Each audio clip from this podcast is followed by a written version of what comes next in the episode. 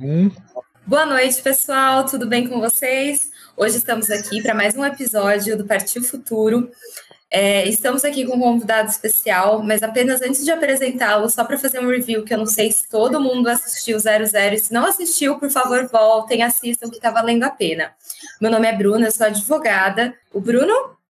Oi, eu sou o Bruno, é, marido da Bruna, é, sou economista, administrador de empresas e agora a Isa. Olá, sou Isabela de Maio, sou arquiteta urbanista. Estou aqui para colaborar com vocês durante essa conversa. Excelente. E pro Boa noite, eu sou o Rogério, né? Sou... Ah, desculpa. Não, pode falar, pode falar, Rogério. Pode falar, pode, ficar um ah, desculpa, eu já vou me apresentar, sou o Rogério, psicólogo, também professor, né, já com algum período na área clínica e também na educação. É um prazer estar aqui participando com vocês de um tema muito importante né, para a juventude e para todos que necessitam né, desse, entrar nesse campo. Excelente. Primeiro, eu gostaria muito de agradecer, Rogério, a sua participação, por você ter aceito o nosso convite e abraçado essa ideia. É, eu agradeço muito a sua colaboração. A gente sabe que não é fácil achar tempo dentro da agenda de um psicólogo e, professor, né? A gente sabe que é um, é um pouco concorrido. Agradeço muito essa participação. É, considerando aqui, pessoal, a gente tinha comentado, o intuito hoje é falar um pouquinho sobre o autoconhecimento e a relevância disso no momento da, da definição do curso e da profissão que vocês vão escolher. A gente acredita que o autoconhecimento é uma ferramenta muito importante. E para a gente começar, Rogério, você poderia trazer um pouquinho do conceito de autoconhecimento e como é possível um jovem com baixa renda é, iniciar nessa jornada?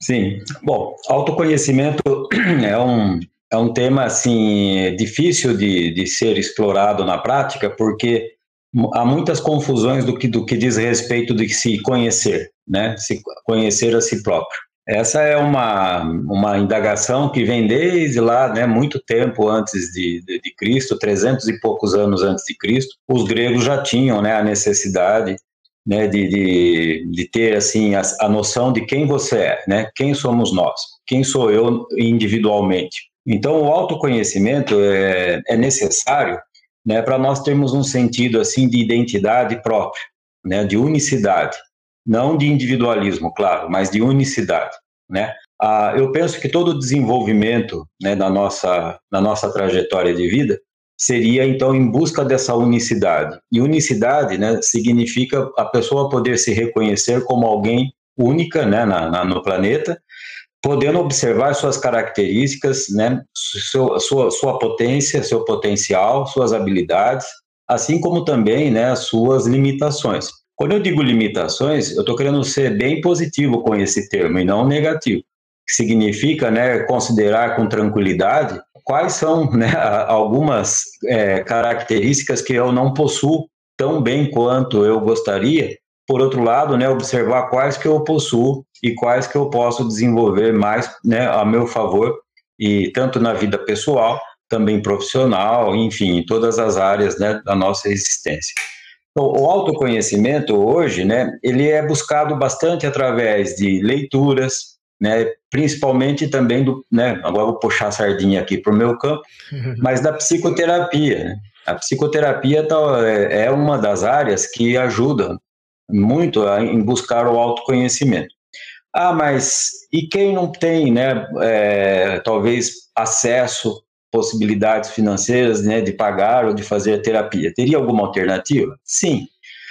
É, existem profissionais né, da psicologia que fazem atendimentos em instituições públicas né, da prefeitura. Existe também psicoterapia individual e de grupo, né, que não é pago, é, não é remunerado, né, é, é um, um, um serviço oferecido pelos pelas instituições públicas, né? Daí teria que, claro, tentar acessar na sua cidade, na sua região, quais o, as, né, os lugares disponíveis para esse tipo de trabalho. Existe também a possibilidade de procurar uma clínica escola. Então, toda faculdade de psicologia, todo o curso de psicologia tem uma clínica escola. boa parte dessa, dessas faculdades, dessas clínicas, escolas, né, elas não cobram o atendimento. E o, né, o jovem interessado, a jovem, eles podem sim né, se, preencher um cadastro e, e aguardarem ser chamados que vão, vão ser convidados sim para fazer as entrevistas iniciais e dar sequência ao processo. O gasto que, que o jovem teria seria o deslocamento até a clínica, né? É, na nossa região, como tem várias instituições de ensino de formação de psicologia, então eu penso que teria alguma assim mais acessível, né? Pelo menos é, aqui na região de, de Jundiaí, ou então próximo São Paulo, né? Porque para quem já está mais perto ali de São Paulo. Essas são algumas, op algumas opções. Agora, uma dica, né, que não é necessariamente uma terapia, mas é uma dica que eu acho que vale a pena também para todos nós, é estarmos abertos, disponíveis, né, para sabermos assim dos nossos amigos, familiares, que quais características eles enxergam em nós. Né? Então, se eu fizesse uma pergunta para os amigos próximos, né, com bastante liberdade, qual, que, como é que você me vê, né? Assim, que que você, quando olha para mim, qual, qual, é, qual é o, quais são os sinais que eu, que eu transmito da minha personalidade, né? Eu sou mais solto, reprimido, né? Eu sou mais expansivo, né? Introvertido, extrovertido. Ou seja, né? É, quais as, o que, que você percebe que poderia melhorar em mim? Qual, isso de uma maneira bem tranquila, né? Bem assim superficial, não seria nada profundo. Mas não deixa também de ser uma forma de, de entrar em contato.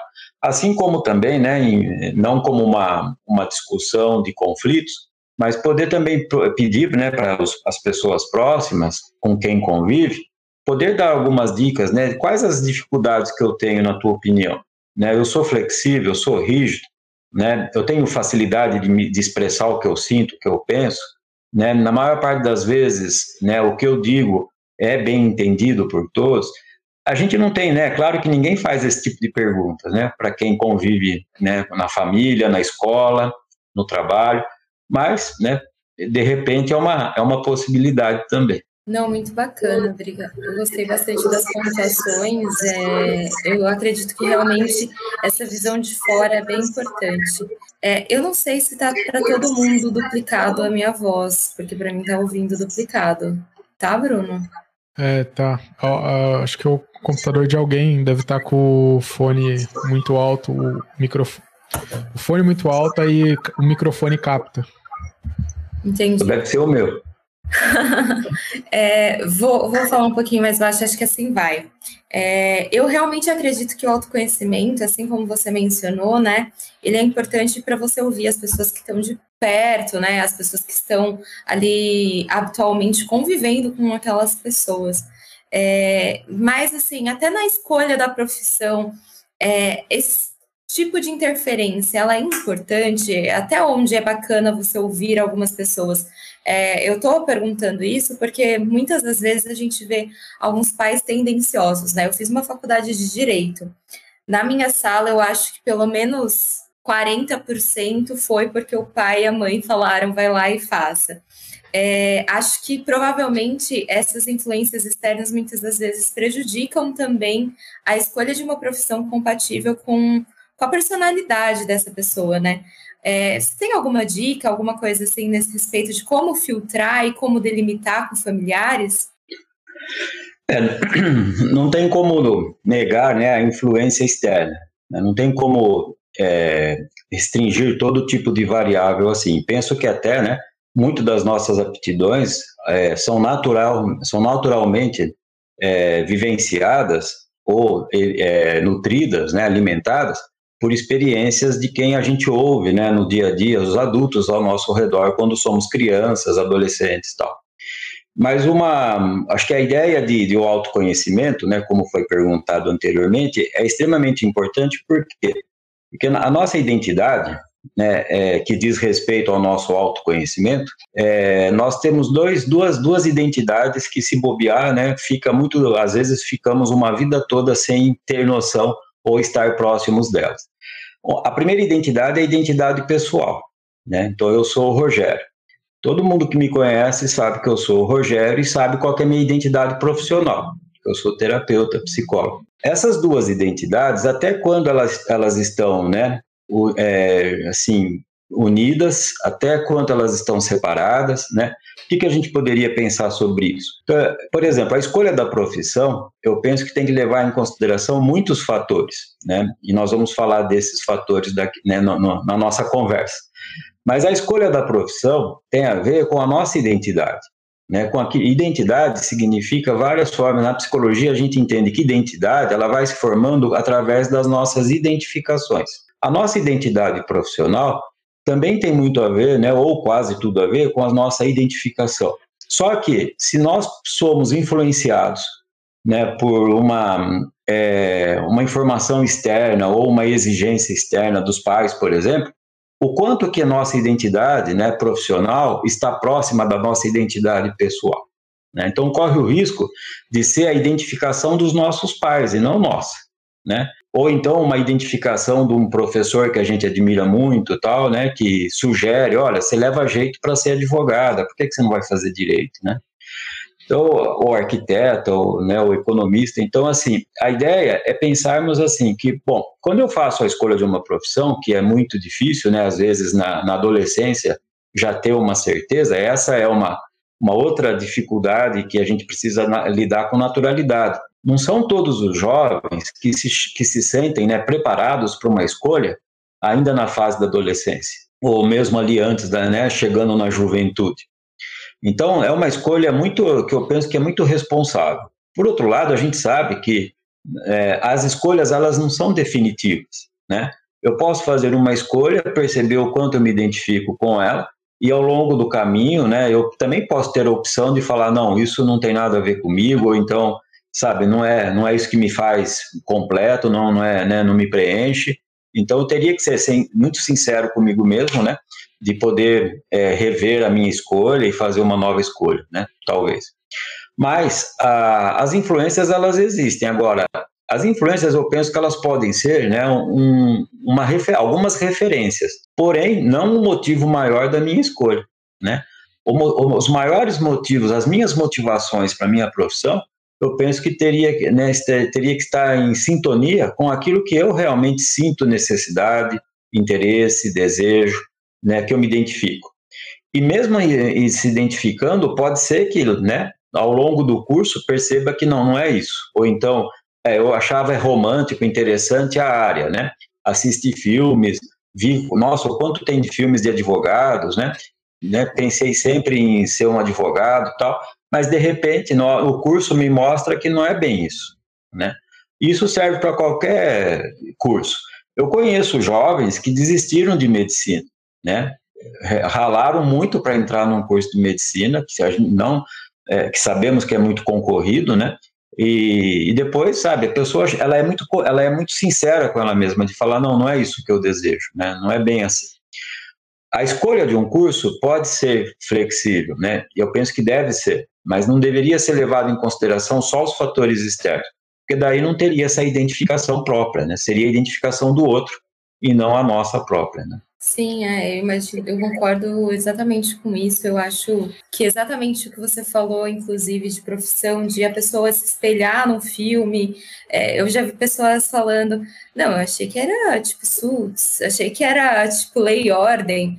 E assim, chegar e ver que não, você não. Aquele júri criminal que você vê nos filmes está muito longe do que acontece na prática, né? E, e, o dia a dia do advogado é outro. Imagino que isso também na arquitetura, isso também na economia. É, e aí eu fico refletindo se quando você comentou, né, que é bacana você entender os seus gostos, o que você tem ali predominante, é, e como você falou, também é mutável isso, né? Será que é importante para o jovem hoje ele é, ponderar o que ao longo do tempo é, ele veio gostando, ao longo da, da escola, ao longo da vida? Por exemplo, eu sempre fui apaixonada por história, português. Para mim, eram duas matérias que eu era extremamente encantada. E eu levei muito em consideração isso na época, né? É, e o que perdura ao longo do tempo deve ser ponderado, assim, nessas características que eu mencionei? É, outra coisa que ele falou é de no meio do caminho desistir, às vezes também a gente descobre uma área correlata que, que é o que a gente se apaixona mesmo, né? Então, por exemplo, você está aprendendo direito e descobre que, na verdade, que você quer é medicina legal, entendeu? Vai ser, vai, vai seguir essa carreira. É, alguém começa, por exemplo, na, na parte de, de, economia, tem bastante, bastante denso a matéria de, de história, né? Bastante história ligada à economia, e tem o outro lado que é ligado à matemática. E às vezes a pessoa se descobre um economia, um, um matemático, se descobre um, um estatístico. É, então, às vezes a, a, gente escolhe uma profissão e descobre que na verdade é uma, uma profissão muito ligada ali, parecida, mas não necessariamente a que a gente escolheu, e tudo bem também, né? Sim. Mas a Bruna tinha feito uma pergunta aí. É, se, se vale a pena ponderar o que perdura ao longo do tempo entre os gostos. Eu já vou até é, ir um pouco além entre os gostos da própria escola. Então, assim, realmente, quando eu estava na escola, eu gostava mais de matemática, biologia e química, física. Fui para uma área X. É, é, bacana ter essa ponderação na hora da escolha? Sim, essa, essa é uma boa questão, assim, uma boa pergunta. É, na psicologia, nós sabemos, né, quem se dedica à área da educação ou né, de psicólogos escolares, nós sabemos que é, crianças e adolescentes, jovens, muitas vezes se identificam com a disciplina por vários motivos. Um deles é a afetividade, é o quanto a professora ou professor né, desperta assim um, né, uma, uma, um vínculo né, que é agradável, que é acolhedor e tal. Até eu acho que é interessante, né, deixar assim alguns alguns mitos assim de fora, que nem por exemplo, né, ou explicar melhor esses mitos. É, é claro que todos nós podemos ter maior aptidão ou interesse por algumas disciplinas, né? Eu confesso para vocês que durante o ensino médio ou, ou mesmo né, no ensino fundamental, eu não era lá muito, é, me sentia muito atraído, né, por, por língua portuguesa, literatura, biologia.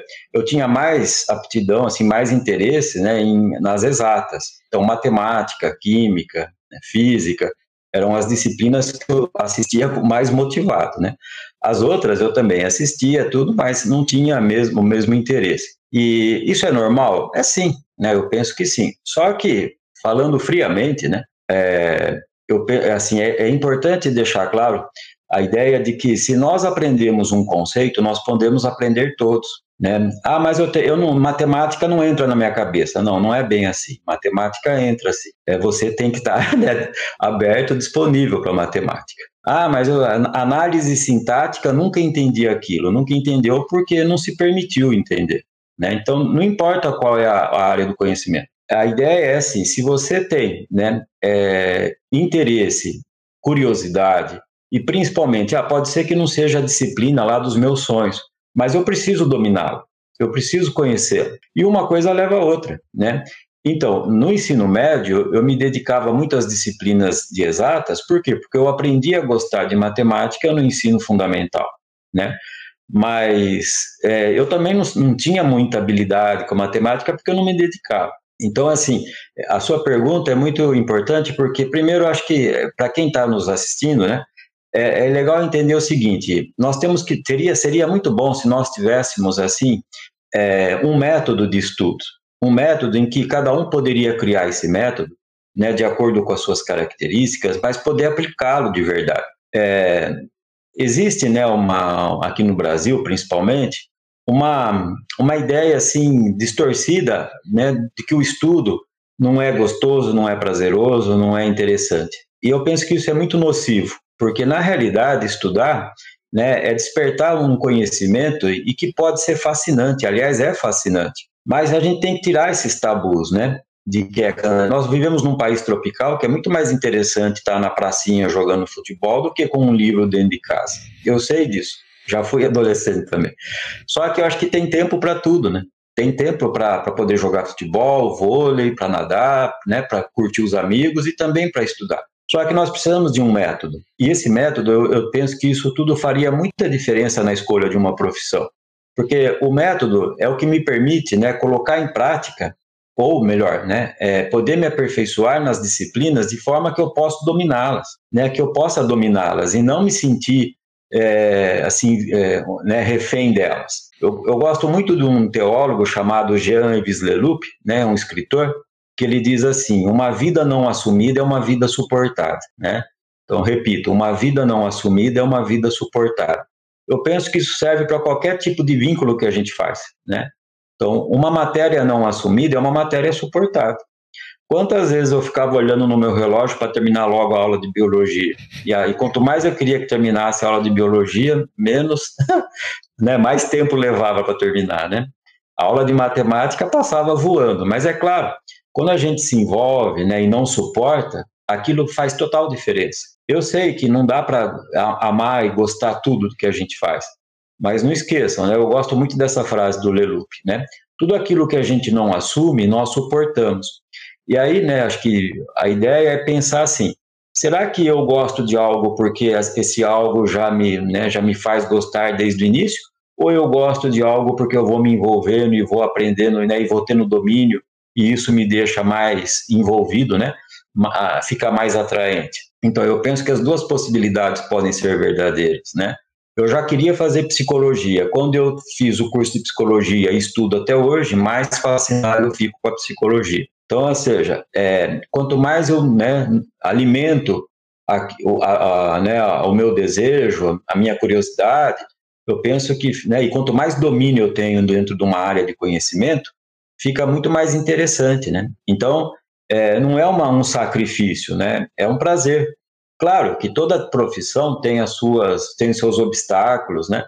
Toda profissão tem, tem suas dificuldades. Mas quando a gente faz algo que de fato gosta, se identifica, né, e valoriza, é, e, e, e, ama fazer, né, e se sente motivado, é pleno, então não é necessariamente um sofrimento, um suportar, e sim, né, um assumir com mais, com mais assim, é plenitude mesmo, né.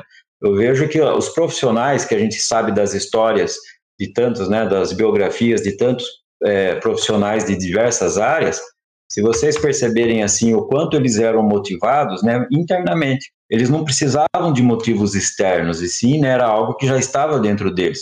E, e, sempre foi uma dedicação plena, né, do que eles faziam. Ah, mas nós temos que ser assim também? Não, né? Mas uma coisa, até falando de identidade, voltando ali, é, a profissão é, é o que mais ocupa o nosso espaço na vida adulta, o tempo, né? O nosso tempo. Então, quem de fato trabalha, né?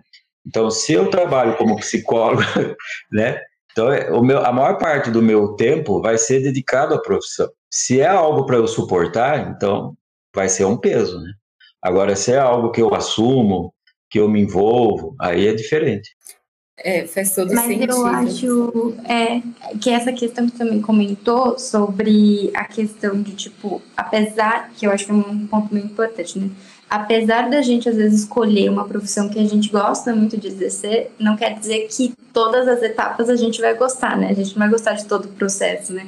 Às vezes a gente vai gostar mais do resultado ou a gente vai se identificar mais com o processo. Acho que isso também é importante salientar, né? Que nem sempre a gente vai ficar 100% feliz, né? E contente com aquilo, mas que acho que o resultado final, diante de todo o processo, é que faz a gente feliz e faz a gente realizado profissionalmente. Não, perfeita colocação, Isa. Eu sinto isso até. É, o pessoal fala, pensa assim, né? Eu vou escolher a faculdade, e se eu for para a faculdade que eu escolhi, eu vou gostar. E tá tudo certo. E aí entra, o primeiro ano, pelo menos, de, do direito é decepcionante. Eles jogam economia, assim. Você estava fugindo da matemática a sua vida inteira, eles jogam economia para você. E assim, eu gosto de matérias como sociologia, antropologia, mas eles jogam essas todas na primeira. E você vê pouco do direito.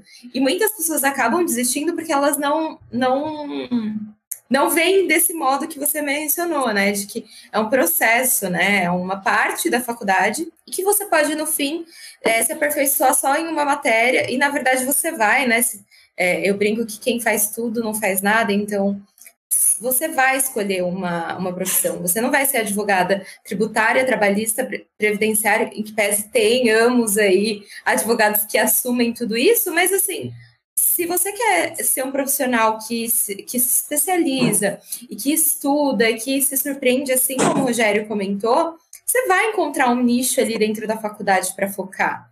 Então, eu, eu, imagino que, que esse ponto que a Isa trouxe é muito importante, né? É. Essa noção. Outra, outra coisa que aconteceu comigo, no colegial, quando eu aprendi matriz, eu falava, meu Deus do céu, pra que, que eu vou usar isso? Não... Desnecessário, tá ligado? Até que na pós-graduação eu comecei a aprender que matriz serve para balancear o risco da sua carteira de investimentos. Aí eu aprendi matriz, velho. e Algo gostei que não da, era nada interessante, né? Acho que também quando você consegue ver, consegue pegar aquela disciplina e colocar ela na prática, às vezes você passa a se interessar mais do que apenas na teoria, né? Meio que isso. Exatamente, é, foi o que aconteceu, né? Eu comecei a usar na prática e eu falei, bom, isso é importante, deixa eu aprender isso aqui. Não, é, é, que nem estatística. Eu odiava estatística. Eu fiz curso de administração. Gostei muito da, da das matérias que eu fiz, é, curso técnico. E assim, eu odiava estatística naquela época. Quando eu comecei a ver que se eu estudasse estatística, eu saberia mais ou menos como que os juízos, é, eu conseguiria analisar as decisões e como que o juiz normalmente se posiciona para eu antecipar para o meu cliente uma estratégia, foi genial, estatística é tudo de bom, adoro estatística, já estou estudando jurimetria. Então tem um pouco disso, né? Às vezes é uma matéria que você detestava na escola, e que com o tempo você vê sentido e aquilo faz, é, faz é, sentido mesmo, não tem outra palavra. Então, um exemplo disso é a filosofia, né? Nem todos gostam de filosofia, mas se, se o pessoal pudesse perceber a importância que a filosofia tem, né, como sendo a base de todas as outras ciências, o que nos ajuda a elaborar uma crítica, um pensamento, um raciocínio, né? Isso seria muito importante mas, é, tal, mas nem todos, né, nem todo mundo tem essa, é, esse insight, assim, né, essa possibilidade. E às vezes a gente vai poder ter isso só depois. Né? Então tem muitas disciplinas durante a formação que nós vamos perceber a utilidade mais para frente, né? Na hora que estamos lá estudando, né, professor, professora passando a, as informações, parece que não tem muito a ver, né? ou nada a ver. Mas acho que toda faculdade realmente tem tudo, né? Tem todo esse processo. Nós escolhemos fazer um curso, mas esse curso ele não é fechado só nas disciplinas específicas dele, né? E pelo menos em psicologia não. É até uma pena porque hoje as grades curriculares de psicologia perderam muito as, as, as disciplinas que eram a base, a sustentação da psicologia. Então isso eu, eu sinto até como uma grande perda, né? Mas acredito que todos os cursos estão passando por esses, né, é, novas grades curriculares, né, essa reformulação toda. Não, e, é, e, é, interessante que assim a filosofia, sociologia não tem para a maioria das pessoas uma utilidade prática ali no dia a dia. Só que é interessante você ver como é importante, né, é, ter esse estudo, é, uma análise sociológica aqui um, um pouco. É, a gente vê, tipo, por exemplo, uns absurdos que aconteceram na história, como o nazismo e tal, e fala, nossa, como é que a galera aceitou aquilo naquela época, né? E, e é engraçado, porque você já imaginou em 2019 você chegar para o cara, os donos do. os CEOs do Bradesco, do Itaú, falar: ó, ano que vem, todas as pessoas que entrarem no seu estabelecimento vão estar mascaradas. então, por uma coisa que aconteceu, que foi uma pandemia, ele passa, você é louco, né? Vão assaltar, os bandidos vão, vão aproveitar dessa deixa para assaltar, né? E, no entanto, o fato sociológico que aconteceu foi exatamente esse, né? A partir do ano seguinte, todo mundo tava. E aí você fala, meu, aconteceu, sabe? Tipo, se você pensasse ali um ano para trás, assim como já foi comum usar cigarro, então, e, e é importante, né, analisar que que coisas assim podem acontecer a todo momento, né? Porque já, já foi natural e coisas, novas coisas podem se naturalizar no, no, no futuro. E, e, assim, é interessante pensar essas disciplinas mais abrangentes, assim, e, e pouco práticas, né? Mas que acabam influenciando bastante a nossa vida, né?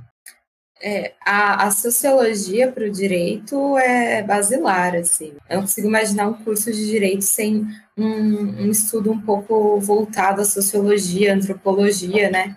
Para você ter essa base. Mas é, eu concordo bastante. Realmente, a gente para para pensar é, na sociedade como um todo, acaba vendo vários, vários comportamentos que, se a gente levasse um pouco mais a sério na escola, matérias como essas, a gente compreenderia melhor, né? É, e, e, nesse momento que o jovem está né, tá escolhendo a profissão, o curso, é, então identificar as áreas da, da, da, escola não é um ponto tão tão importante assim no sentido é, é relevante, mas não é um ponto decisivo, então, né, pelo que a gente está chegando nessa conclusão. É, acho que um, um, uma dica muito importante é assim, é, eu sempre insisti isso com, com os alunos, né, enquanto eu estava lecionando, que é, é, é, preciso derrubar né, a, a ideia falsa de que eu não sou capaz de aprender determinadas disciplinas, né? É, isso não é verdade. A gente é capaz de aprender tudo. Algumas disciplinas vão exigir mais de mim. Aí que entra o método, né? Vou ter que me dedicar mais, vou ter que ficar mais tempo, né? É, com livros, ou então hoje tem uma infinidade de vídeos, né? Que são muito práticos e, assim, bastante é, pedagógicos, né? No YouTube e tudo mais. Mas, assim, um, acho que eu, algo que eu sempre insisti com os meus alunos é de que, né, eu tenho uma frase de um psicólogo né, que ele, o Skinner, que já é falecido, né, o Skinner dizia assim: quanto mais o professor ensina, menos o aluno aprende. Né? Então eu gosto dessa frase, não porque tem que descartar o professor, não, o professor é importante. Mas o que, que essa frase quer dizer, né, na minha opinião? Ele, se você tem né, neurônios que funcionam, sabe ler, sabe escrever, né, é, acho que isso depende muito né, do quanto você, cada um de nós, é, faz uso dessas ferramentas né, que são naturais em nós. Então, a motivação, a curiosidade, o empenho, o interesse, né, isso desperta para o conhecimento. Agora, é, se nós temos aquela resistência, né, de achar que não, eu só sou eu só sou capaz de aprender aquilo que o professor ensina, aí fica mais difícil, né? Eu, eu não estou dizendo que todo mundo tem que ser autodidata, não. Mas é muito importante levar em consideração que nós temos sim possibilidade de aprendermos muito sozinhos. E, aliás, o estudar né, é um ato solitário. Se for ver, estudar é solitário. É, a gente não pode confundir assistir aula com estudar. Assistir aula não é estudar. Né? Estudar é você com seus conteúdos, é, o seu arquivo de, de, de, de conteúdos, livro, apostila, vídeos, exercícios, né? É pôr em prática aquilo que o professor passou na sala de aula, que foi só uma pincelada. No Brasil, a gente tem a triste, né, o triste comportamento né, de não nos dedicarmos é, o quanto deveríamos. Assim, Eu não estou querendo ser utópico e nem ideológico, porque eu sei que muitos, né, inclusive, a ideia dessa fala né, é para quem também precisa se sentir motivado, tal. Eu sei, mas que tem, né, às vezes não tem muito tempo, tem que né, conciliar trabalho, tudo mais. Mas veja, é, o, o, o, estudo, né, as matérias, as disciplinas, elas não vêm prontas, né? E a, a aula é, é apenas um, uma pincelada. Então, por exemplo, eu não concordo com o nosso sistema de estudo, né, que a gente tem que assistir aula e depois provar o que, que conheceu ali ou não, uhum. fazer prova, né? Eu penso que isso não é produtivo. Eu acho que poderia ter outras formas de, de, de, testar o conhecimento do aluno, né? Aliás, a ideia não seria nem testar o conhecimento, seria né, despertar o interesse, o conhecimento, a, a motivação para ter esses conhecimentos, né? se você, se a gente puder assim fazer uma crítica bem, né? A, veja, hoje os alunos eles ficam presos na decoreba.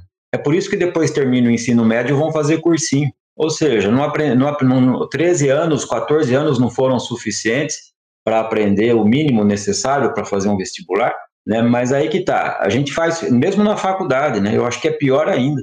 Na faculdade, os alunos fazem a prova hoje, amanhã eles já não sabem mais o, a matéria, né? O conteúdo é, fica perdido, fica confuso. Essa é a minha crítica assim que eu faço, se vocês me permitem. A, nós temos que aprender a, a assim a ideia é, não estou dizendo que todo mundo pode tudo, não. Acho que os professores eles têm a grande missão de, de orientar os alunos nos estudos, o que a gente não vê no Brasil. Os professores eles né, hoje se dedicam a passar informações e essas informações quando o aluno senta e é passivamente, né, né, assiste uma aula passiva, ele não exerce o seu raciocínio, ele não exerce a sua crítica, né? E muito menos a, o desenvolve um conhecimento. Ele simplesmente absorve informações. E se não colocar essas informações em prática, né, ou passar para frente, ou fazer exercícios, ou então essas informações se perdem, né, e se perdem com muita facilidade.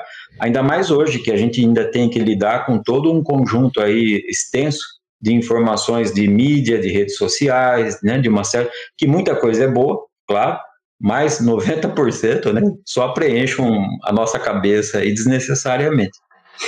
Não, e, e, e, é interessante, assim, você falou da faculdade, do, do, do colégio.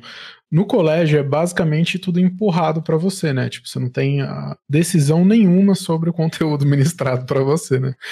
É, aí, na, aí, de repente, você tem que escolher um negócio que, tipo assim, ó, você vai escolher um tema, né? Tipo, que é né, uma profissão, um vestibular, que vão te ensinar sobre aquele assunto. E, e na vida não é assim, né? Você quer aprender alguma coisa, você tem que correr atrás e você, que, que nem você falou, é uma coisa muito mais proativa do que do que reativa, como é ensinado a vida inteira para você, né? E é, então. é um choque de realidade muito grande, assim. E as pessoas demoram, algumas pessoas demoram para reparar que a vida não é assim, entendeu? Exato, e é por isso que eu fiz questão de fazer esse comentário mais crítico, porque o, onde eu quero chegar é justamente isso que o Bruno comentou. É, a forma da gente se colocar na escola não vai ser muito diferente do que a forma da gente se colocar na profissão. Né? Então, a, as nossas atitudes, elas dizem respeito né, do quanto as coisas ficam mais favoráveis ou difíceis para nós. Então, um aluno que suporta uma escola, será que vai ser um, um profissional que vai amar o que faz? Né? Um aluno que sempre aprendeu que ter que, que né, se dedicar horas para poder ter um conhecimento, ele vai ser tão aplicado assim na sua profissão, depois enquanto profissional, né? O quanto que ele vai olhar pro, né, no relógio e falar, putz, podia estar no churrasquinho, estou aqui, né, tendo que ler essas coisas. Tem tempo para tudo, adoro um churrasquinho, me convidem quando fizer, mas entendam que, né, a ideia é assim, a gente vê que assim, essa, o que me chama a atenção é a passividade ou né, o quanto a, a, o aluno, que depois vai ser um profissional, se torna ativo, né? E o legal é perceber isso, sabe? Tudo que eu me, tudo, todo movimento que eu faço, né, tem que ter um retorno, tem que ter um benefício. Eu não estou me sacrificando, eu não estou né, jogando minha vida fora porque eu, eu tenho que desenvolver um, um conteúdo, né? A ideia é assim, não, eu vou aproveitar, né? Eu, de alguma maneira ou outra eu vou aproveitar. É, eu fico muito contente de ter tido uma possibilidade de estudar, num, fazer um ensino médio, um ensino fundamental, que teve muitas informações, né? Que tiveram muitas informações, que eu, como psicólogo e terapeuta, me ajuda demais. Por quê? Porque eu não preciso saber das profissões todas, mas eu atendo pessoas de todas as profissões. Então, não importa se eu estou atendendo um pedreiro, um engenheiro, uma advogada, um economista, um arquiteto, um médico. É muito interessante ter essa noção, né, de que cada um faz, as suas áreas e tudo mais. Todo mundo precisa ter algo assim? Não, não necessariamente. Mas eu, eu gosto né, de, de entender que o nosso conhecimento ele não é limitado. Então, voltando, né? É, a ideia de que eu sou capaz de aprender algumas coisas e não outras, isso é mito, não é verdade. Eu sou capaz de aprender tudo. Se eu tenho um sistema nervoso que funciona, né? Então eu sou capaz de aprender tudo. O meu professor de filosofia costumava dizer para nós assim nas aulas, né, que é, analfabeto não é só aquele ou aquela que não sabe ler e escrever. É todo aquele ou aquela que também sabe ler e escrever e não faz, né? E não põe em prática. Então, Acho que é bem assim. Tudo bem, a gente faz pelas necessidades, por necessidade. Mas a necessidade só é o suportar. Aquilo que vai além da necessidade, né, é o assumir. E que, né, é muito, eu, eu penso que é muito mais interessante assumir do que suportar. É, eu até gostei do que você falou e eu fico me refletindo se é, a questão que você comentou de ah, a pessoa olhar no relógio quando está na profissão e falar, nossa, poderia estar no churrasquinho, enfim. É, eu, por muitos anos, eu trabalhei em shopping, eu trabalhei na Daslu e na Calvin Klein, é, trabalhava de fim de semana, feriado, e eu gostava muito do que eu fazia. E grande parte de faz... gostar muito do que eu fazia, quando eu tomei conta, era um feriado, véspera de Natal, e eu estava muito feliz vendendo. E aí eu falei, nossa, eu estou fazendo uma coisa que eu realmente gosto. Não foi o que eu escolhi para minha vida inteira, mas talvez se eu ficasse naquilo também não seria um problema, porque eu gostava daquilo, né? E eu acho que ter essa percepção do gosto, do que você gosta e de, de onde sai, porque assim, tinha colegas meus que estavam odiando ter que passar o fim de ano numa loja. Eu estava tendo prazer naquela situação. Então, eu acho que ter essa noção é muito importante, né? Mas voltando, como estava comentando, é, eu, meu pai gostava muito do que ele fazia é, e tinha uma parte do trabalho dele que era um pouco desgastante, mas ele gostava do que ele fazia e eu ouvia ele falando que ele gostava do que ele fazia e tudo mais. É, eu não sei se talvez tenha alguma correlação de que eu vejo muitos colegas falando que o pai chega pé da vida do trabalho, que o pai chega cansado, esgotado, reclamando, que aí a mãe chega pé da vida com o chefe e ah, eu só tô naquele trabalho porque eu preciso pagar as contas. Será que, sem querer, essas crianças, esses jovens, começam a ouvir isso e, acham, e normalizam essa situação e passam uma vida suportando o trabalho? É, eu penso que não é sem querer, não. Eu acho que é por querer mesmo, né? é claro que a intenção né, consciente não é essa, mas acaba, né, acaba influenciando muito. Acredito que influencia. E não só esse exemplo que você citou, Bruna, mas também o fato de pais né, que se dedicam a algum tipo de atividade né, é, intelectual, artística, cultural. Né? Assim, tem crianças que gostam de, de ler, de pintar, de tocar um instrumento musical, simplesmente porque os, os pais também fazem. Né? E é natural, e os pais gostam e, né, e, e se dedicam e, e têm prazer. Então, os filhos aprendem que aquilo também é legal para eles. Né? E, e, claro, aquilo que é chato para os pais, né, fica aí a ideia, né, uma mensagem de que, pô, né, que, que é, né, deve ser chato sair de casa para trabalhar, né. Não vamos, eu não sou assim tão ingênuo, né? É óbvio que todo mundo quer ganhar na Mega Sena e não precisar, não precisa a ideia é não precisar ralar tanto, trabalhar tanto. Mas assim, tá aí uma coisa interessante, né? Sem ser também ingênuo nem idealista. Mas se eu ganhasse na Mega Sena, será que eu pararia de trabalhar, né? Eu, eu, teria prazer de ficar só no, sem fazer nenhuma atividade? Ou será que a gente trabalha só por causa de dinheiro? Né? Que, o que nos motiva é só né, poder imaginar ter um, uma quantia de dinheiro para depois comprar algum produto? Né? Será que nós trabalhamos para poder ter é, acesso ao consumo? Né? Como hoje né, existe essa ideia né, de que nós nascemos para sermos consumistas. Né? Bom, é, e de fato, num país, né, ou no mundo, num planeta capitalista, não tem como não consumir. Mas e, e, o consumir prazer? E o consumir arte? E o consumir né, amor? E o consumir natureza? Né? Eu penso que nós também temos essas possibilidades de consumo. Né? Mas é, o trabalho, na minha opinião, né, não é só para ter ganhos financeiros ou poder ter status e qualidade de vida. Eu penso que o trabalho, por isso, né, voltamos à questão lá. É, acho que aí a ideia é interessante entender assim: quando eu busco um trabalho né, para suprir apenas a, essa, essa necessidade financeira, eu corro o risco né, de trabalhar muito, ganhar pouco e não ficar feliz. Né? Agora, quando eu é, busco uma atividade, uma profissão né, que me faz assim, é, que preenche, né, que tem a ver comigo, que eu gosto. Nem hoje de manhã eu fui na, na, na, consulta médica e eu vou a cada seis meses fazer um acompanhamento de rotina e a médica que sempre me acompanha, né, é, é, assim, é, da, pelo discurso dela, né, ela é, cansa, é cansada, viaja, né, trabalha em três cidades, é cansativo. Ela mesma falar é que eu gosto muito de atender as pessoas, de cuidar das pessoas, porque eu já tinha desistido da medicina faz tempo. Ela gosta das pessoas, ela não gosta da medicina. Ela falou: eu gosto das pessoas. A medicina, né? Eu poderia ter escolhido outra, outra área para poder lidar com pessoas. Ela fala: você também, né, Rogério? Né? Você também escolheu algo que lida com pessoas. Então, esse é outro detalhe importante. Qual é o objeto da nossa escolha, né?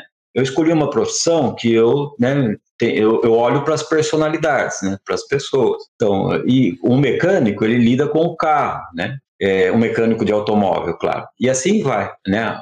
Você, né, Isabela, é arquiteta, né? Então, você, qual que é o objeto do Sim. seu trabalho? Né? É. Olha, eu acho que o objeto do meu trabalho acaba até sendo as pessoas também. Também. Porque a gente.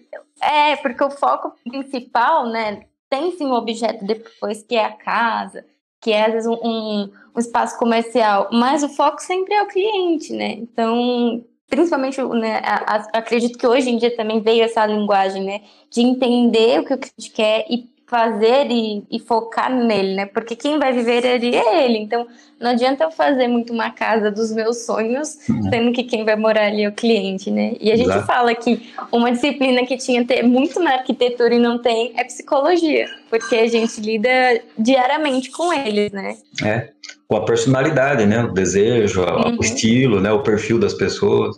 Eu conheci uma arquiteta no, no né, indo de São Paulo para Jundiaí uns, há uns 20 anos mais ou menos, que ela tinha né, no grupo dela, né, da, do escritório dela, uma psicóloga que fazia testes né, projetivos para poder identificar perfil de personalidade para depois montar o projeto. Uhum. Ela não montava o projeto se ela não. Tá, aí fica a dica, né?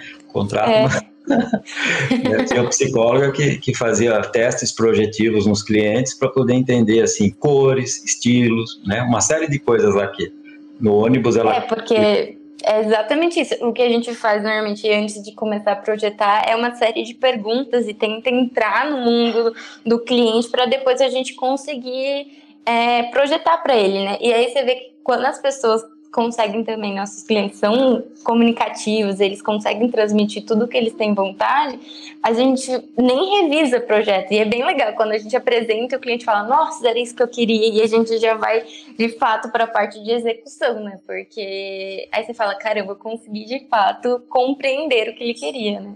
Então, faz toda a diferença. É um processo né? difícil, mas não é fácil, não. É, não é fácil, mas eu penso que faz toda a diferença.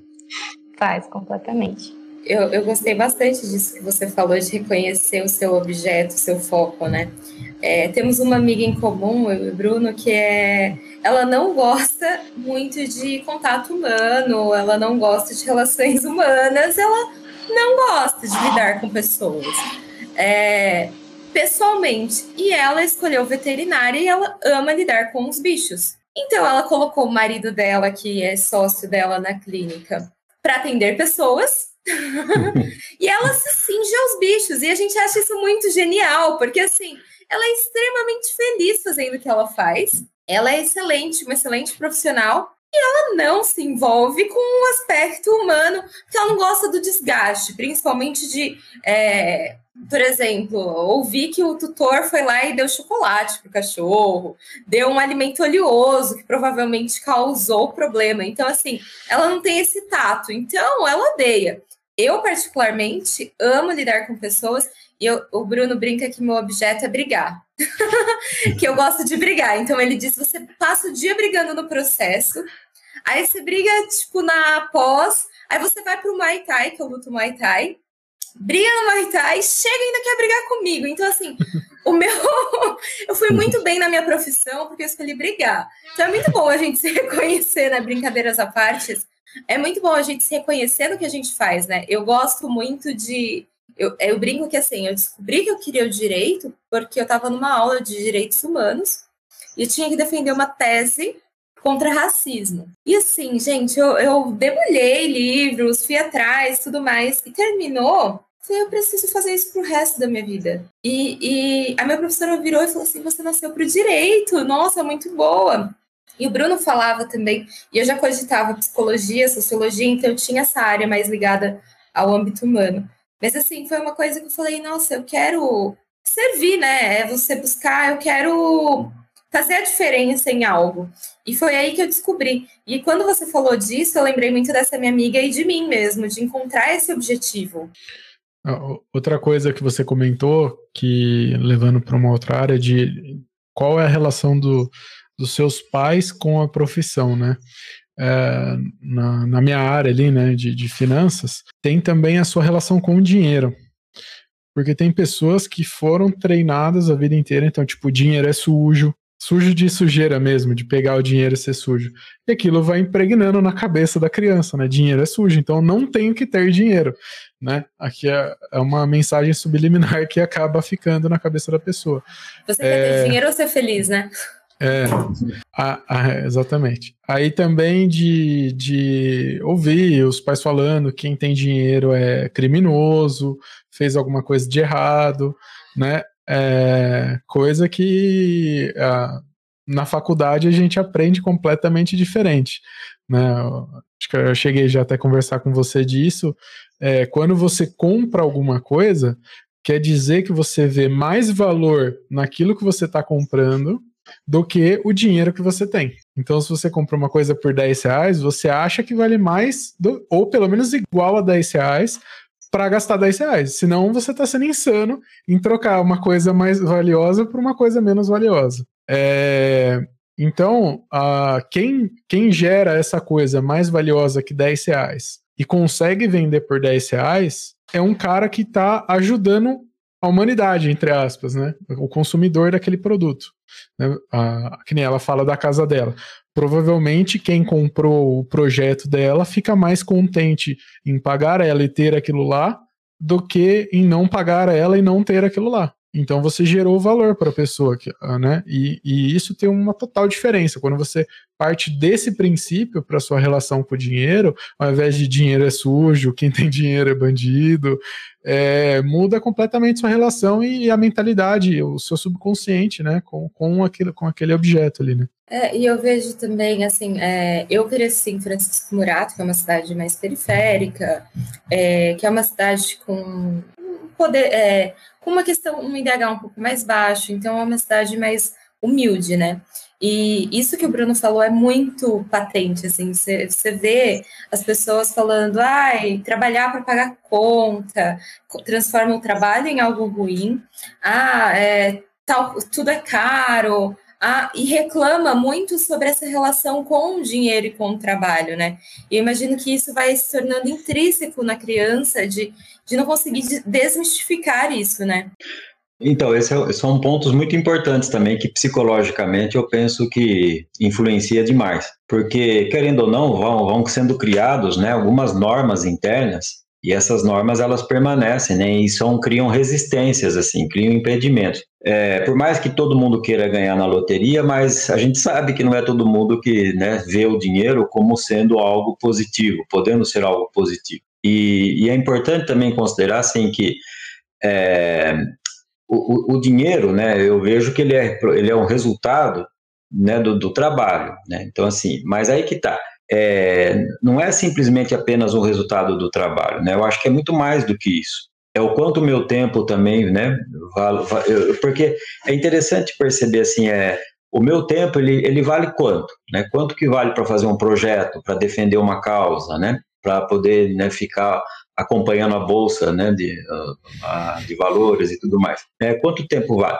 A nossa vida, né, ela é medida por tempo de trabalho, é, desculpa, de vida, né, por tempo de existência, de anos de existência. Mas é claro que dá tempo de fazer muitas coisas, inclusive ganhar dinheiro e gastar, e gastar o dinheiro também, né?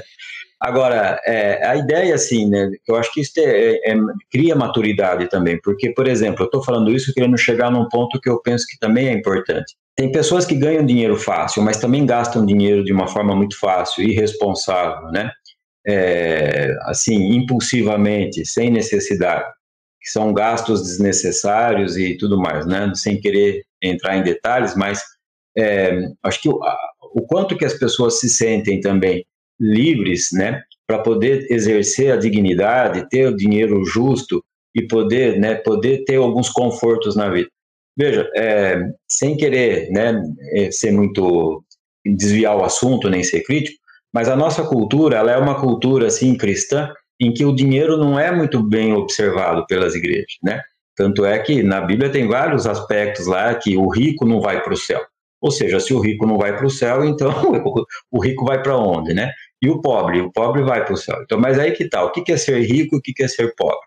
Eu conheço pessoas milionárias que, como diz, né, na, as, as frases feitas aí, né? A pessoa é tão rica, tão rica que ela não tem, ela não é, ela é pobre de, de espírito, pobre de não sei do que e tudo mais. É claro que nós não estamos só, eu não estou me referindo só à questão material, mas à consciência, né, de como ganhar e usar, investir e gastar o dinheiro. O que fazer com esse dinheiro? Conheço pessoas muito bem estruturadas que elas usam o dinheiro para suas felicidades, né, para os seus projetos de vida, para suas viagens, né, assim, quando conseguem, né, fazer uma viagem bacana, para poder ter uma boa alimentação, né, acesso à cultura, lazer. Isso é o que todas as pessoas deveriam ter, na minha opinião. É o mínimo necessário para uma dignidade, né?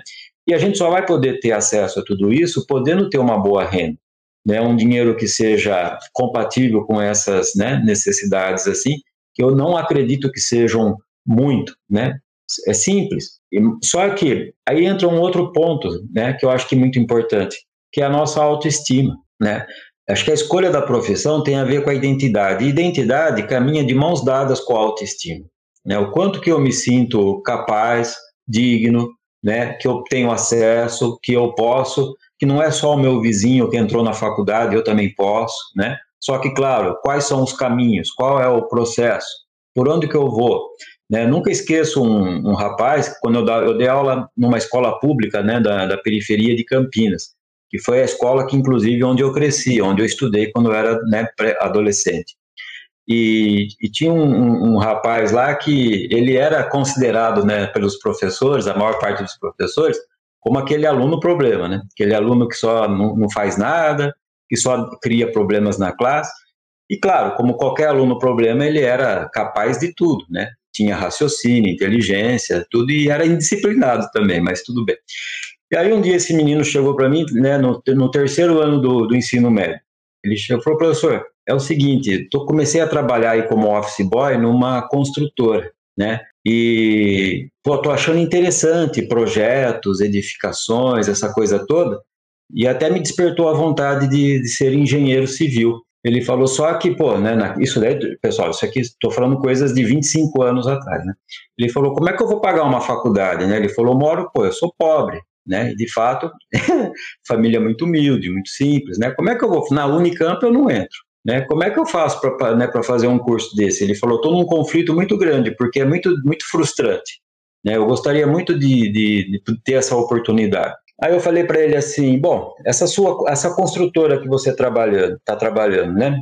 Você tem acesso ao gerente, diretor, dono, não sei? Teria como você fazer uma proposta eles ajudam você a fazer o curso e você paga isso como trabalho, né? Aí ele falou, professor, você está viajando na maionese? Isso nunca vai acontecer. Eu falei, não estou viajando, né? Vai lá e faça a proposta. Bom, seis anos depois, eu já morava aqui em Jundiaí, toco o telefone, é o bendito do aluno, né, desse menino, me ligando para dizer que a formatura dele era no dia seguinte, né, e que só que ele não ia me convidar porque não tinha convite. mas que ele queria né, partilhar que, aquele, que aquela formatura né, era assim aconteceu graças àquela conversa que a gente teve né, lá na escola e tudo mais.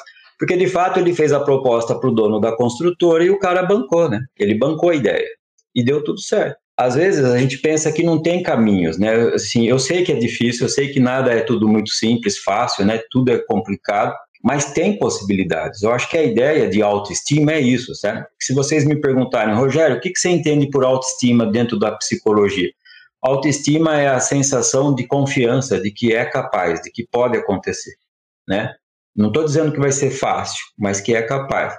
Né? Autoestima é a pessoa saber que se ela se mexer, ela consegue com ajuda, né? Eu não acredito na meritocracia, eu acredito né, assim, num conjunto de, de, de valores, de ajuda, de suporte. Quem não tem muitos recursos vai precisar correr atrás. Né? E para mim isso é, é, é, é, dinâmico, é legal, sabe? Porque isso exige de nós assim movimentos, né? movimentos. Se esse rapazinho não tivesse conversado comigo, se eu não tivesse tido a ideia de falar para ele, né, hoje ele não seria engenheiro. Né? tudo bem, nem sei se ele é feliz como engenheiro, nem sei se ele se deu bem, mas pelo menos ele fez o que queria. Né? Ele fez o que queria. Então, eu, eu vejo que assim as, as oportunidades elas, elas podem acontecer, mas somos nós que fazemos as oportunidades serem concretizadas. Né? As coisas não são mágicas, né? não existe magia. Né? Mágica é truque. Né? A gente é truque, não é nada verdadeiro, é tudo truque. Então, ma magia não existe. Agora, é, mesmo pessoas que tiveram né, todas as chances e todas as possibilidades, isso também não significa que vai dar tudo certo e que a pessoa vai fazer o que ama e que vai ser feliz. Né? Acho que é importante deixar isso claro também. É, eu penso que é todo um conjunto de fatores que pode influenciar bastante. Nossa, eu gostei muito do que você falou, inclusive aborda um ponto que eu queria até te questionar.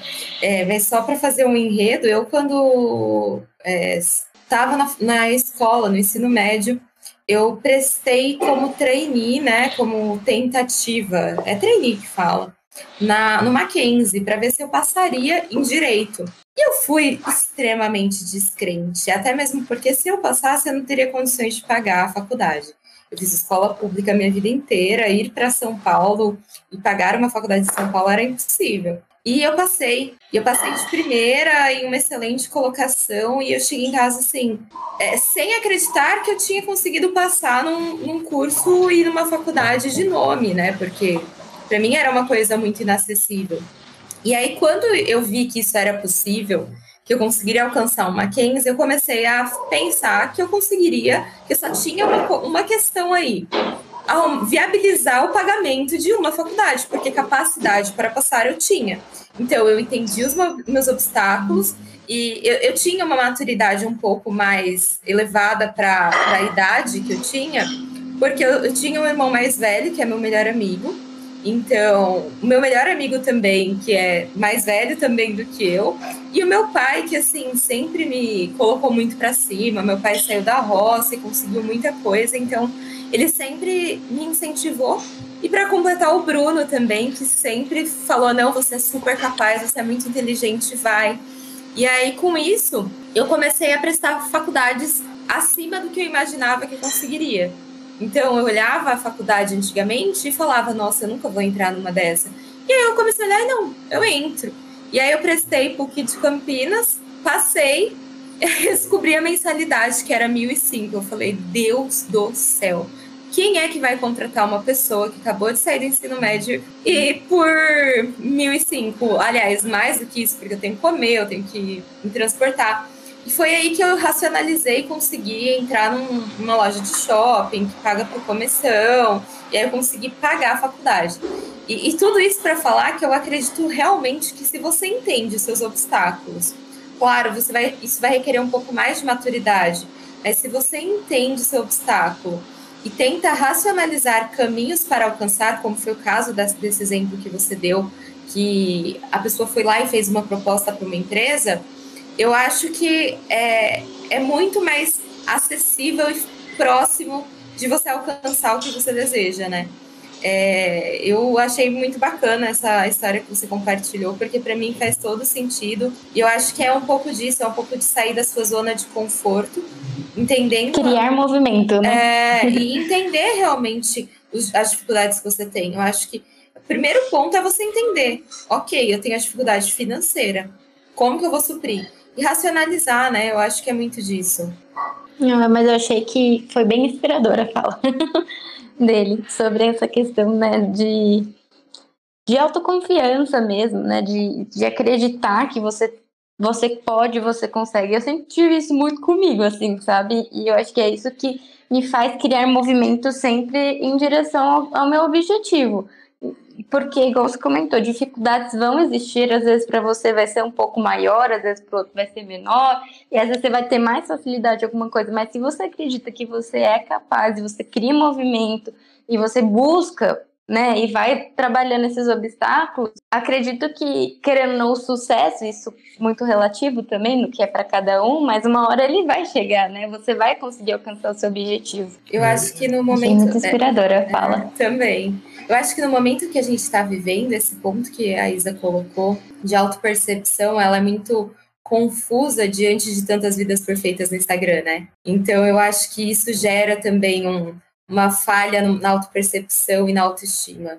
Outra coisa também, é, falando da parte de empresário, é, eu vivo dando curso para os meus funcionários. Ah, quero fazer um curso de não sei o quê. Aí analiso, vê se é interessante. Não, vai lá, faz que a gente paga. Porque é importante tanto para a empresa quanto para a pessoa. A gente quer ajudar, entendeu?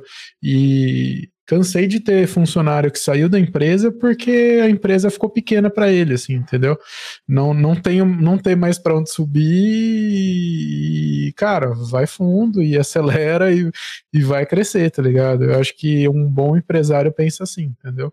E se o seu chefe não pensa assim, você tá na hora de você pensar, repensar você tá com numa empresa interessante. Tá sem som, tá sem som. Não, perfeito. Eu achei muito bacana o que você colocou.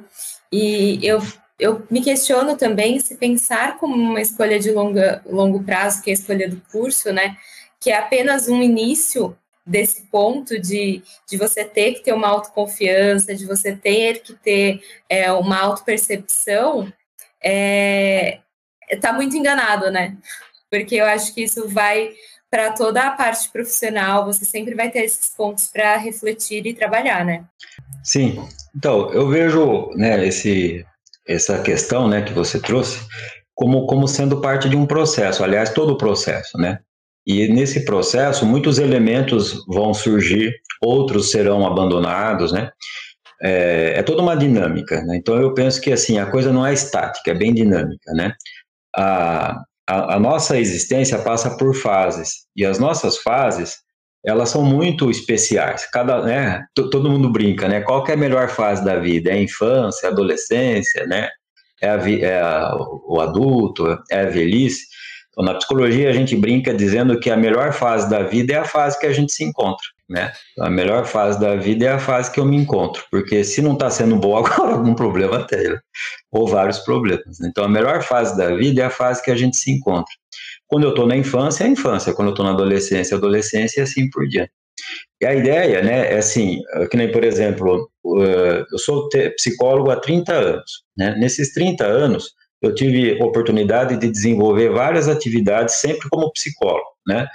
E, e foram atividades assim extremamente importantes, essenciais. Algumas eu tive mais né, facilidade, outras mais dificuldades. Gostei mais de umas, né, menos de outras, mas todas elas foram essenciais para quem eu sou hoje como profissional e como pessoa. Porque tá aí, já que a gente está falando tanto, insistindo tanto né, nessa questão de identidade pessoal, identidade profissional, então eu penso que ó, o desenvolvimento profissional ele também tem que acompanhar o, né, o, desenvolvimento pessoal. O que o Bruno falou aí é extremamente bonito e emocionante, né? Quer dizer, um, um profissional que atinge um, um, um status, um patamar né, legal na profissão e que não é um, um humano, né, assim, é, que, né, que leva em consideração as necessidades humanas, né? Assim, não é alguém que cuida de outros de outras pessoas, né? Que não é alguém que também oferece seus recursos para que outras pessoas também se desenvolvam. Eu acho que isso é muito pobre, né? Então ele não ele só se desenvolveu como profissional, não se desenvolveu como pessoa, né?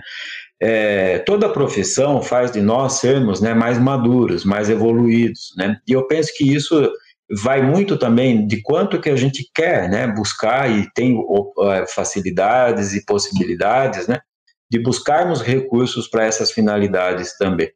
Então, é, acho que, de fato, é tudo uma dinâmica, né, uma dialética, nada é estático, só que é, eu, eu, tive a oportunidade de atender muitas pessoas é, na Unicamp, quando eu trabalhei como psicólogo hospitalar durante sete anos, né?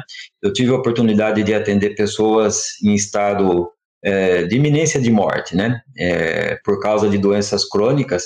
E sabe, foi muito prazeroso. Né? Eu nunca esqueço um, um homem que, infelizmente, né, faleceu por causa da doença crônica dele, mas ele tinha uma sapataria. Né?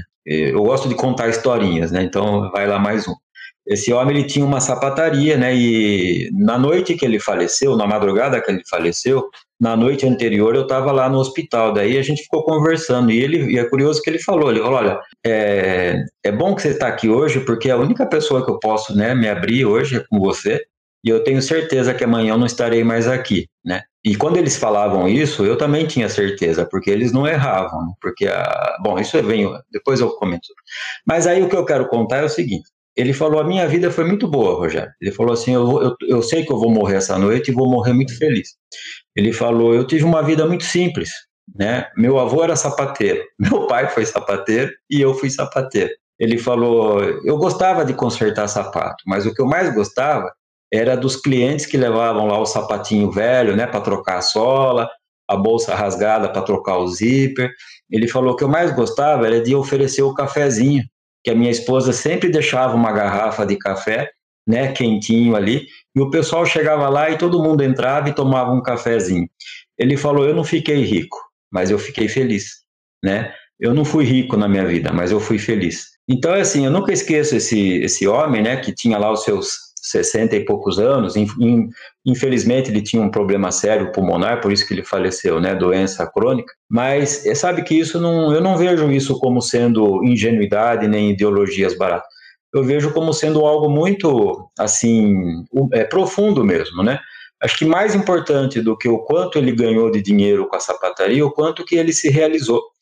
E aí ele falou algo para completar, acho que, claro, ele estava emocionado, né? Eu fiquei também, mas ele disse algo que foi além dessa, né, dessa plenitude profissional dele, que ele disse assim, olha, a minha esposa não era perfeita, meus filhos não eram perfeitos, mas foram as melhores pessoas que me acompanharam na vida, né?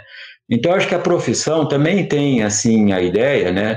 É claro, ele falou de família, mas eu vou ligar isso também com né, família e profissão.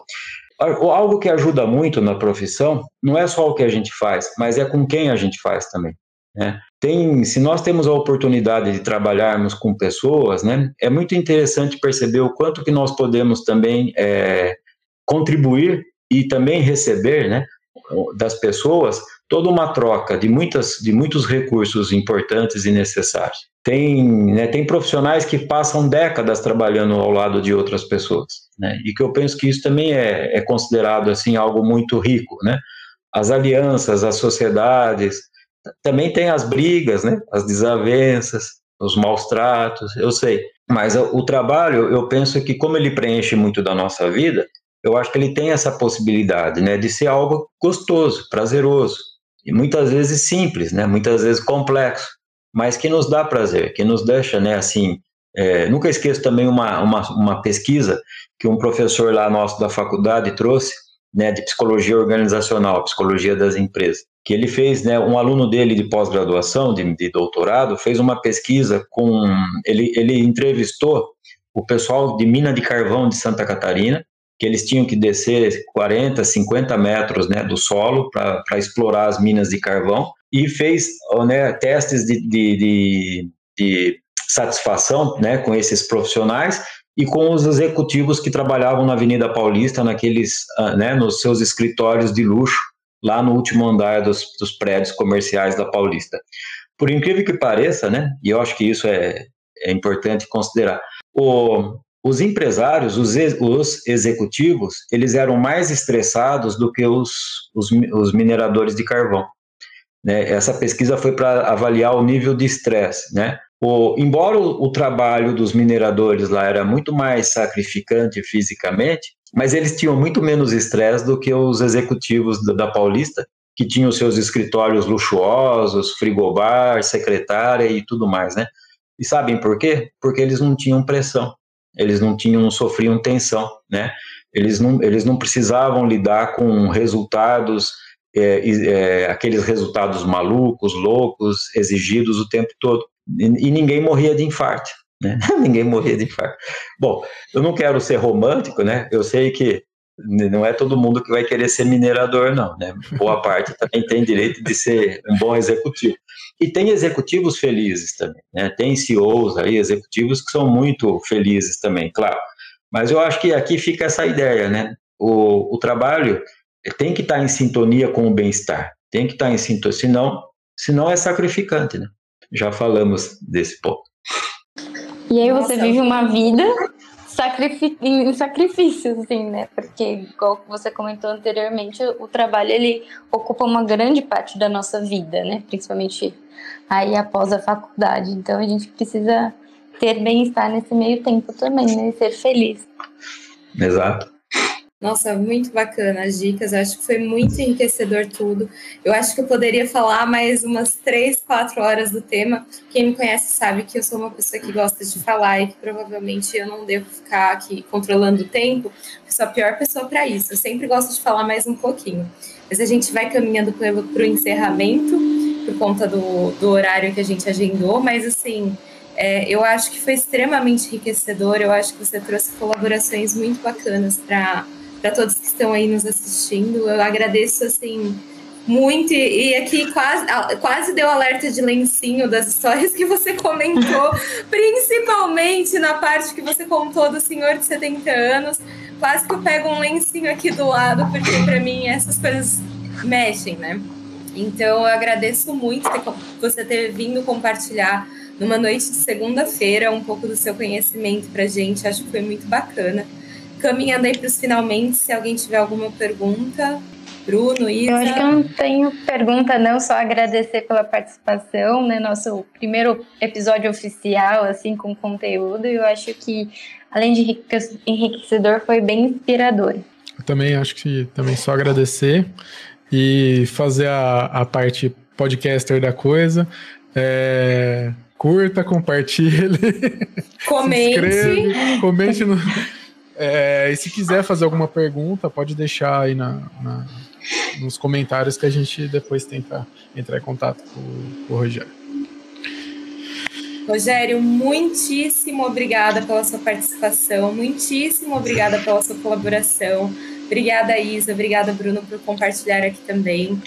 E é isso, pessoal. Siga, compartilhe, comente. Obrigada e hashtag vem prontos para o futuro, né? Partiu, Partiu futuro? futuro. Partiu futuro. Isso aí, parabéns pelo projeto de vocês. Muito legal. Obrigado. Obrigada. Tchau, tchau. Tchau, pessoal. Tchau. Tchau.